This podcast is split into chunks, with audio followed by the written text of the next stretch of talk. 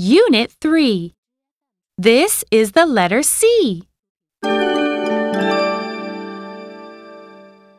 1. Trace the letter C. Please count and trace with me. 1. C. A letter C. C is for cat. C, C, for cat. C, C, C. C is for car. C, C, C. C is for car.